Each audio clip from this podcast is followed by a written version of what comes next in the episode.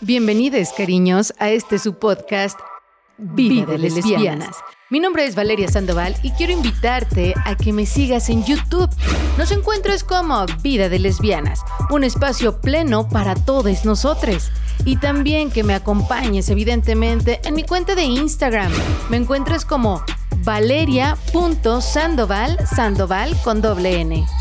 No puedo olvidar tampoco el Facebook. Así es, ya tenemos página de Facebook y nos encuentras como Vida de Lesbianas o arroba Vida de Lenchas. Recuerda también que puedes escribirnos tu historia a través de nuestro correo electrónico vidadelesbianas arroba gmail.com.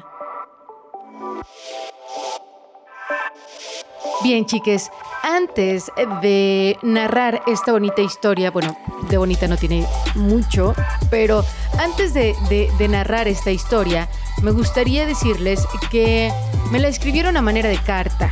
Y así tal cual me la escribieron a manera de carta, así es como la voy a narrar. Y es que no puedo dejar nada de lado. Y tampoco me gustaría agregarle absolutamente nada. Así es que vamos a iniciar con esta, con esta historia de vida de lesbianas.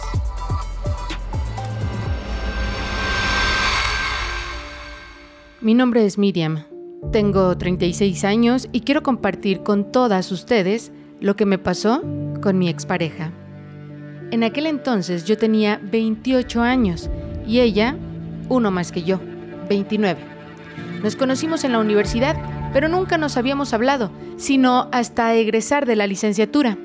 Salimos durante un tiempo y decidimos formalizar a los tres meses de habernos visto por primera vez.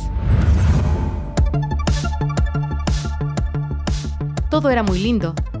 Ambas vivíamos solas. Nunca quisimos formalizar al nivel de vivir una con la otra, pues cada quien tenía su espacio y así nos funcionaba muy bien nuestra relación.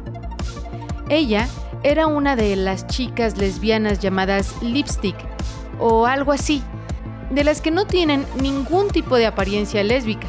En cambio yo soy un poco más ruda, un tanto más masculina, tanto en mi comportamiento como en mi manera de vestir. Rompiendo también en nuestra relación el estereotipo de que como yo era un poco más masculina, por así decirlo, pues evidentemente las personas creían que ella era la pasiva. Sin embargo, mejor ya no digo nada, creo que ya lo entendieron. Nuestra relación fue de lo más normal. Sí teníamos discusiones, pero muy pocas, y también tranquilas. Cosas que se solucionaban muy rápido, por así decirlo. Un día le conté a mi novia que había conocido a una chica en mi trabajo, Romina. Ella era una compañera. Y le platicaba lo bien que la pasábamos durante nuestras horas laborales. Se lo conté muy natural, pues nosotras no teníamos ningún tipo de secreto y realmente yo no veía nada más que amistad en Romina. Mi novia en ese entonces no me dijo absolutamente nada, ni tampoco me dio señales de que le molestara o incomodara mi amistad con Romina. Esta amistad creció, iba creciendo poco a poco. Pero en el buen sentido de la palabra, nos decíamos bebé de cariño. Mi novia conoció a Romina y parecía que todas nos llevábamos muy bien. Cuando íbamos a cumplir tres años de relación, decidimos hacer algo diferente, no salir a ningún lado y pasar nuestro aniversario a solas, en su casa. La cita era a las 7 en punto. Como habíamos acordado, yo llegué a esa hora muy puntual. Al llegar a la casa en donde nos habíamos citado, me abrió la puerta. Se veía tan hermosa adornó la casa con luces tenues. Tenía música de blues y todo, todo se veía perfecto. Estuvimos charlando de todo un poco. Después de algunos cuantos tragos, me preguntó algo acerca de un día que Romina se había tenido que quedar en mi casa. Eso había pasado hace mucho tiempo. Y le contesté muy naturalmente, como aquel día que le había contado sobre cuando se quedó Romina en casa y le dije la situación. Y es que Romina se había peleado muy fuerte con su novio y ella no quería regresar con él por lo menos esa noche. Después de decirle eso, le pregunté, Amor, ¿por qué lo vuelves a preguntar? ¿Y creo que ese fue un gran error.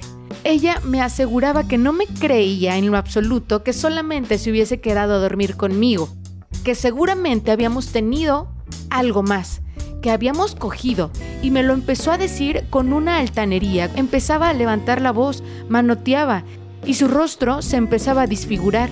O sea, ya no tenía esa sonrisa y ya no estaba tan amable. Se veía roja de su cara. Tenía unas ganas de golpear algo, o eso yo interpretaba en su rostro, y en ese momento supe que se desquitaría conmigo y que no estaba tolerando la charla que estábamos manteniendo. Traté de tranquilizarla y quise abrazarla. Bajé mi tono de voz y en varias ocasiones le repetía, Te amo, tranquilízate por favor, me estás asustando. Ella no paró y comenzó a golpearme. No tengo ni idea de dónde carajos sacó un cuchillo y cuando menos me di cuenta, me lo enterró en la espalda. Como pude, corrí al patio trasero. Abrí la puerta, me salí y atranqué la puerta por fuera para que ella no pudiera salir al patio. Comencé a gritar con todas mis fuerzas. ¡Auxilio! ¡Auxilio! ¡Auxilio! Y nadie prendía las luces. Hasta que recordé que las personas no atienden el llamado de auxilio porque a ellos también les da miedo. Entonces comencé a gritar, ¡Fuego! ¡Se quema la casa! Y en ese momento comencé a ver cómo las luces de los vecinos empezaban a prenderse.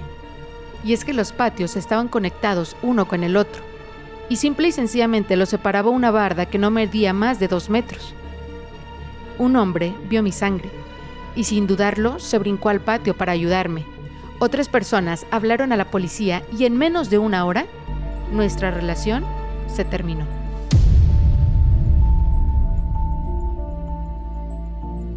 Yo quedé inconsciente por toda la sangre que había perdido y ella se encontraba detenida. Realicé mi declaración con todo el dolor de mi corazón y también de mi cuerpo.